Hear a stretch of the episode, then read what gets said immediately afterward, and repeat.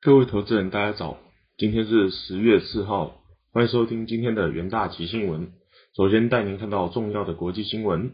第一则新闻来看到美国经济的新闻，美国制造业活动进一步升温。上周五公布的九月 ISM 制造业采购经理人指数 PMI 报六十一点一，优于市场预期，创下五月以来的高点。但由于供应链受阻，交期拉长带动投投入成本，导致物价继续走扬。美国九月 ISM 制造业 PMI 意外上升，路透调查此前预期降至五十九点六。观察细项指标，九月新订单指数持平上月，报六十六点七，雇佣指数自四十九点零升至五十点二，显示劳动力市场逐渐复苏。然而，由于供应链问题持续延烧，供供应商交货指数至六十九点五，甚至七十三点四，交货时间持续拉长。一般来说，交货时间延长多半反映经济强劲和客户需求提升。然而，目前交期拉长主要和疫情导致的供应链中断有关。另外，九月价格指数已连续十六个月上升，报六十一点二。高于上个月的七十九点四，且增速加快，显示受供应链中断影响，供应商祭出涨价措施以应对不断上升的成本。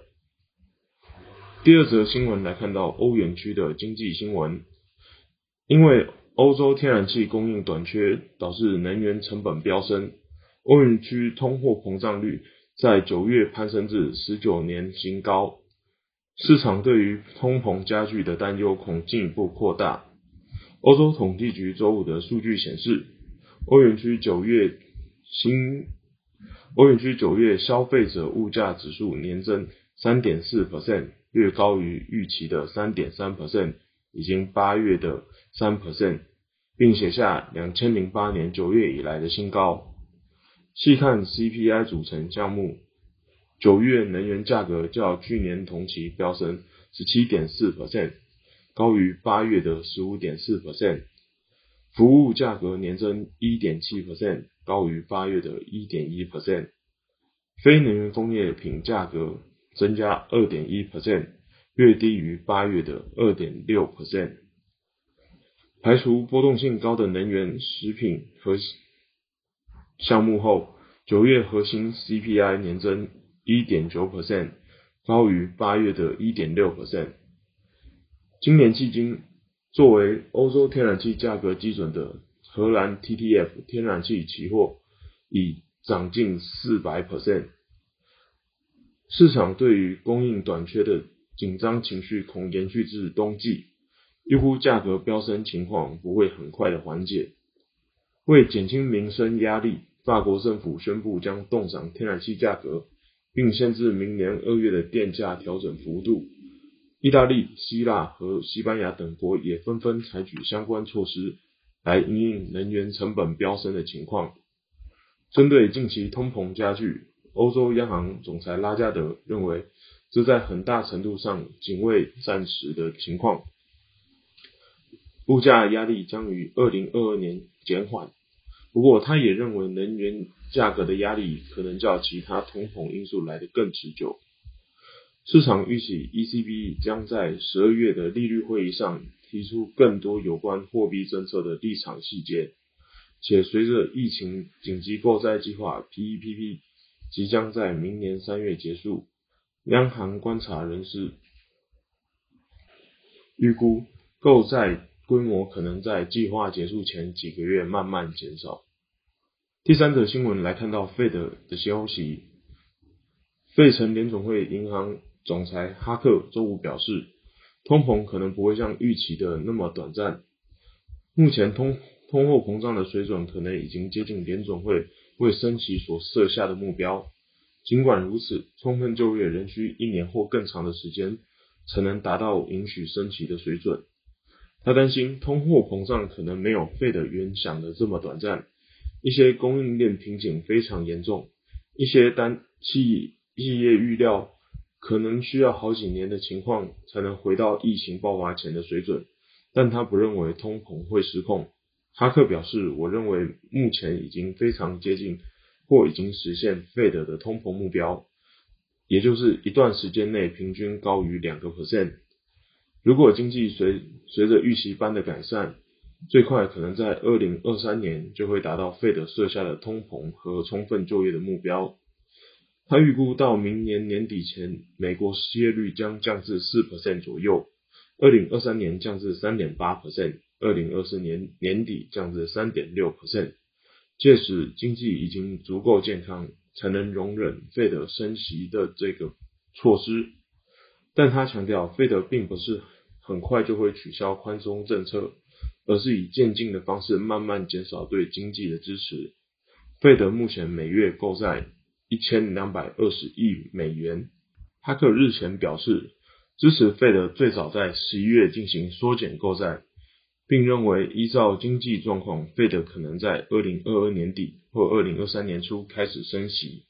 第四则新闻来看到加密货币的消息，国际货币基金组织周五表示。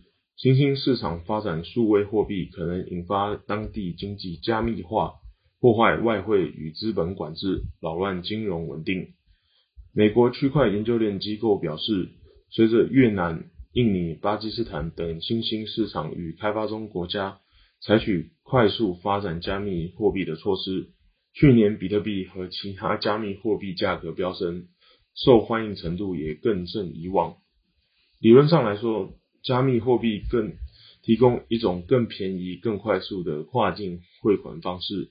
加密货币的拥戴者表示，数位货币还有助于保护储蓄免受高通膨以及当地货币波动的影响。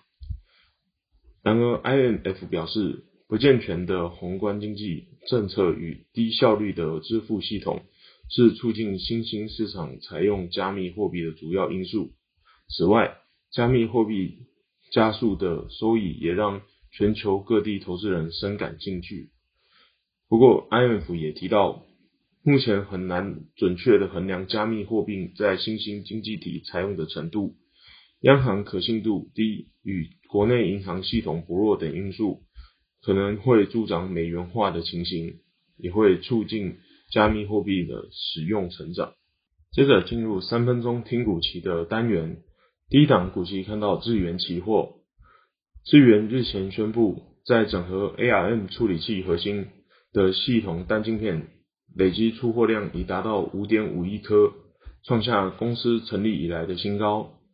全球微控处理器需求强劲，缺货问题延续至二零二二年。